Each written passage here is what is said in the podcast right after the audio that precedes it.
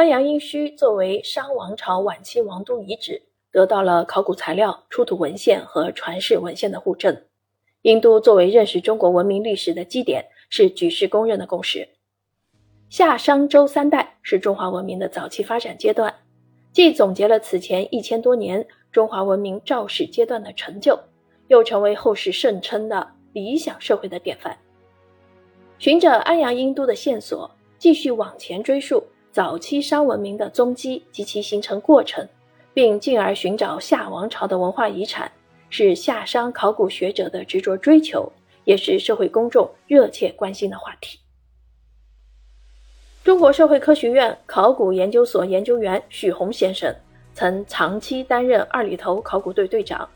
围绕夏商都邑与青铜文明推出了丰硕成果。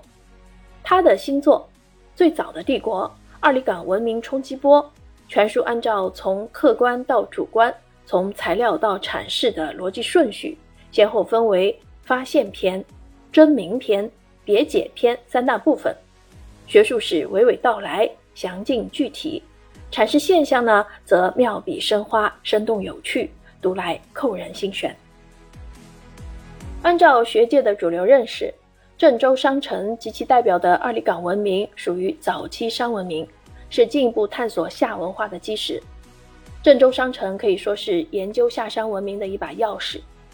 许宏为了力求客观，却没有直接把郑州商城及其代表的二里岗文明与早期商文明联系起来，而采用了自己的一套话语体系，对相关考古发现尽可能的做了相对平实的叙述，尽可能避免对号入座。该书开篇对韩维洲先生投入了大量笔墨，详细介绍了这位郑州二里岗遗址最初的发现者。韩维洲是为数不多的中国第一代考古人之一，也是中华人民共和国的第一批考古人。他的详细信息并不为人所知，他在考古学史上的形象也比较模糊。许宏最大限度地勾勒出了韩维洲的形象，足见其对学术史构成的功力之深。对于郑州商城及其代表的阿里岗文化在中国文明历史上的地位，许宏将其拔到前所未有的高度。但就延续了千余年的中原王朝文明而言，二里头都邑与二里头文化只不过是一个先导，紧随其后的郑州商城与二里岗文化才揭开了中国青铜时代兴盛期的大幕，真正进入中原中心碾压周边的时代。二里头都邑与二里头文化奠定了中华文明主根主脉的基础，郑州商城与二里岗文化塑造了中华文明主根主脉的特质，从而框定了此后三千多年中国文明历史的总体走向。在分析了郑州商城所有高规格墓葬之后，许宏认为，包括书院街 M 二在内的贵族墓都与商王陵差距甚远。在进入广域王权国家的二里头时代和二里岗时代的四百多年时间里，第一等级的贵族墓没有超过二到六平方米者，即没有发现复杂社会等级结构金字塔的塔尖部分。以君王为中心的独立的王陵区，在殷墟时代前尚未出现。郑州商城的王陵不存在还是没发现呢？仍然是待解之谜。二里头时代，北方文化中最早出现金器，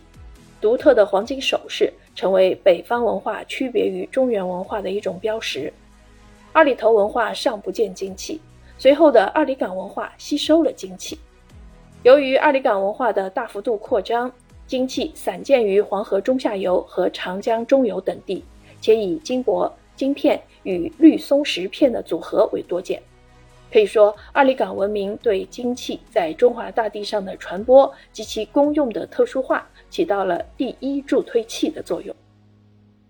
笔者对郑州商城及其王畿区域的文化聚落与社会做过案例研究，对二里岗文化时期中原腹地中小型城邑也做过系统研究，在充分吸收学界成果的基础上，形成了对商文明的认知体系。也是对商文明阐释的一种方案。郑州商城是商王朝第一座王都，偃师商城是大体同时的副都。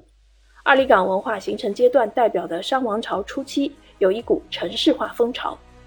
郑州商城的商王室在白家庄期可能先后分裂成小双桥商都和环北商城两个集团。商王朝中期，国家和社会进行了重新组织。安阳殷都是重组之后的商王朝晚期王都，既融入了新的多元文化，又继承了此前早期商文明的文化基因。笔者的方案与学界的主流认识比较接近，但又有一些区别。